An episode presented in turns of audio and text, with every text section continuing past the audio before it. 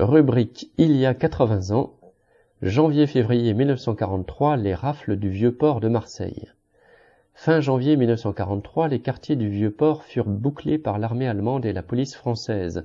En trois jours, ils organisèrent plusieurs rafles massives et évacuèrent plus de 20 000 habitants avant de dynamiter les immeubles qu'ils occupaient. Depuis le débarquement allié en Afrique du Nord en novembre 42, les troupes allemandes occupaient Marseille.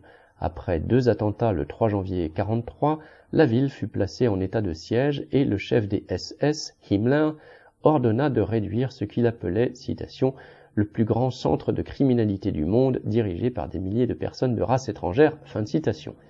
Cette opération, appelée Sultan, fut supervisée par Karl Auberg, représentant du Reich en France, en collaboration étroite avec René Bousquet, secrétaire général de la police du régime de Vichy, tous deux venus à Marseille suivre sa réalisation.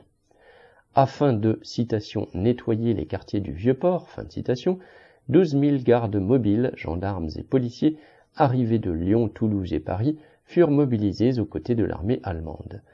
Le 22 janvier, la première rafle visa la communauté juive du quartier de l'Opéra sur la rive sud du Vieux-Port et s'étendit jusqu'à la Canebière et au quartier de la Gare.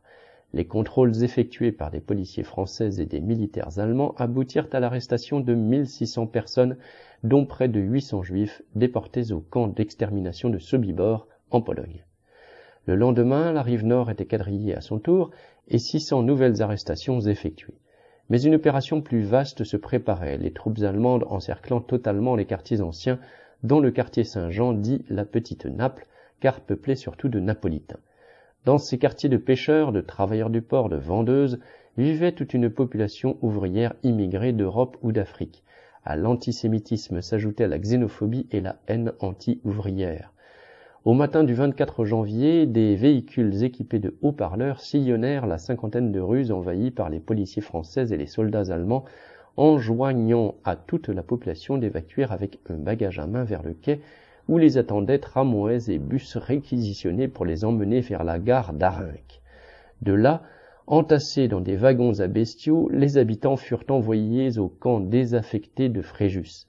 Après avoir subi un nouveau tri, la majorité purent rentrer sur Marseille au bout d'une semaine, tandis que 800 d'entre eux furent déportés vers des camps allemands, dont celui d'Orianenburg-Sachsenhausen. En trois jours de rafle, 40 000 personnes furent contrôlées, 6 000 arrêtées, dont 1600 déportés, et 20 000 évacués, dont 12 000 internés au camp de Fréjus. Après l'évacuation de la totalité de leur population, les vieux quartiers de la rive nord du Vieux-Port furent entièrement détruits à l'explosif.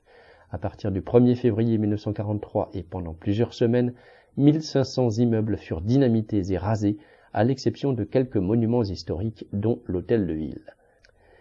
Pour éliminer ce qu'il qualifiait de citation porcherie de la France, fin de citation, le chef SS Karl Auberg put compter sur l'aide active du régime de Vichy. Le journal collaborationniste Le Petit Provençal écrivait pour justifier l'opération, citation, La propagande communiste s'était emparée de cette lèpre sociale. Croit-on que des enfants nombreux et sales pouvaient vivre dans une promiscuité fâcheuse et de tous les instants sans être atteints moralement et même intellectuellement? Fin citation. Plus que l'insalubrité, ce qui choquait ces défenseurs de l'ordre social, c'était la présence de nombreux étrangers, juifs ou non, de militants politiques chassés par toutes les dictatures d'Europe et réfugiés à Marseille. Selon des historiens, les autorités de Vichy en auraient profité pour raser les vieux quartiers, alors qu'un plan d'urbanisme et d'assainissement était envisagé par la municipalité. En chassant brutalement les pauvres du centre ancien, l'opération Sultan permit une véritable spoliation. Quant à René Bousquet, responsable de bien d'autres crimes, dont la rafle du Veldiv en juillet 1942, il fut acquitté après la guerre et put mener une carrière dans la banque, tout en maintenant ses liens amicaux avec Mitterrand. Son assassinat en 1993 mit fin à une nouvelle instruction judiciaire ouverte près d'un demi-siècle après les faits. Louise Tissot.